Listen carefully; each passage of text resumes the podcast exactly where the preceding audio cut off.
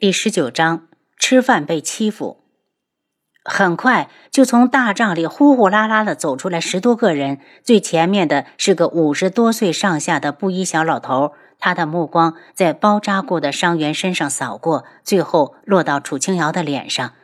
就在楚清瑶以为他要说点什么时，他忽然回头怒喝：“都跟出来干什么？伤员扔那不管了吗？”师傅，就是这个女人说她是大夫。我说他肯定是个骗子。前面出来的人指着楚清瑶告状：“没眼色的东西，赶紧回去！”老者非常生气，没有想到自己带出来的人连这点眼色都没有。他一看就看出伤员身上的包扎手法很专业，比他包的都好。这样的人不是大夫是什么？男子瞪了眼楚清瑶，不想争辩，却被旁边的同伴拉走。楚清瑶见老者把伤员放在第一位，不仅对他产生了好感，上前一步谦逊着道：“这位老先生，我是王爷从京里带来的大夫楚优。”胡闹！女人当大夫也就罢了，王爷怎么把你带到军营了？老者一脸的不高兴。忽然，他猛地抬头，大步上前，激动地问：“你说什么？你说谁来了？”李大夫，不得无礼！许烈走过来，将楚清瑶隔开。我说：“王爷来了。”轩辕志前来北域的消息还未在军中传开，皇上本来就想在路上置他于死地，如何能将他前来的消息通知这里的将士？好，好！李大夫连说两声好，眼角有些湿润。没有想到我还能在军营里再见到王爷。随后又寂落的垂下眸子。只是可惜了王爷的腿。王爷的腿只是中毒，现在已经好了。楚清瑶说完，便来到下一个伤员面前，开始给他清创。李大夫直接被这天大的好消息砸懵了，半天才回神，刚要再问王爷的毒是如何解的。就被楚清瑶熟练的包扎手法惊住。只见他的动作一气呵成，如同演练了无数遍一般，手指翻飞，做得干净利落。只一眼，他便知道面前的女子不简单。就算是他这整日与伤者打交道的老大夫，都赶不上他的速度。一时间，他竟看得痴了。等他看到楚清瑶竟拿出针线缝人的皮肉时，蓦地睁大了双眼。这、这、这、这受了伤还可以用针线缝起来？如此匪夷所思的事情，简直闻所未闻。姑娘，难道人身上的皮肤也可和布片一样，可以缝缝补补？惊讶之余，他好不容易找回自己的声音。楚清瑶回控回了他一句：“自然可以。”这样做有什么好处？不容易感染，有利于伤口的愈合，留下的伤疤也不会太难看。楚清瑶说完，又去医治下一位。李大夫什么时候走的？楚清瑶根本没有注意到，一直到日落，她才揉着酸痛的手指，咬牙从地上起身。姑娘，我送你回去。许烈眼中是不加掩饰的倾慕，他甚至幻想着，等上战场时，他一定要受点伤，好让他给自己包扎。嗯，还未请教姑娘芳名，楚幽。他给自己起了个假名。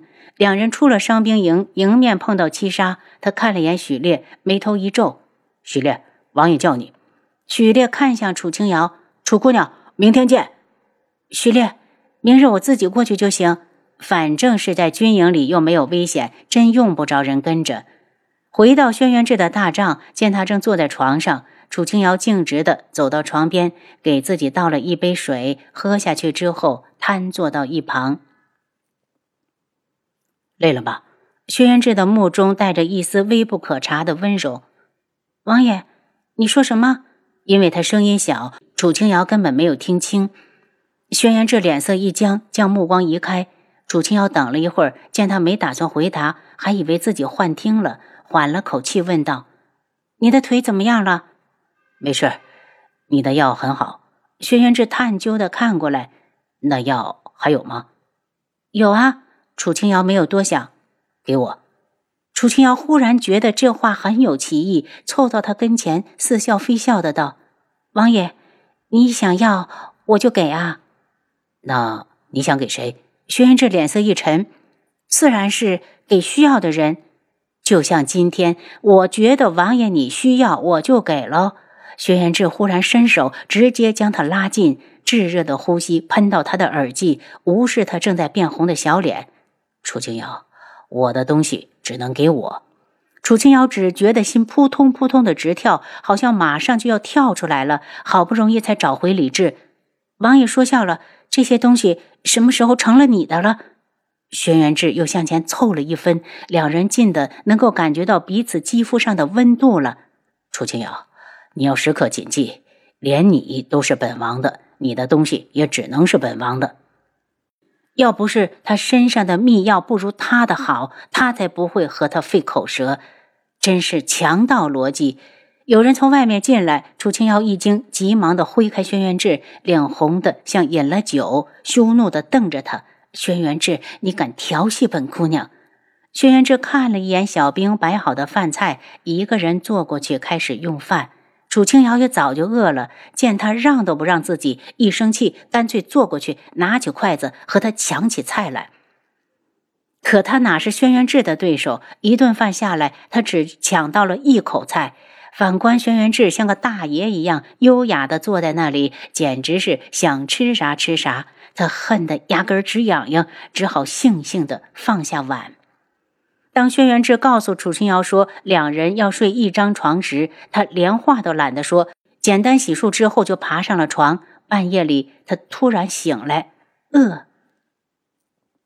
就听七杀在外面道：“王爷，夜宵准备好了。”“嗯，拿进来。”闻到香味儿的楚清瑶一咕噜坐起来，正好看到轩辕志和七杀离开的背影。他等了一会儿，见轩辕志一直没有回来，便不客气的替他吃起来。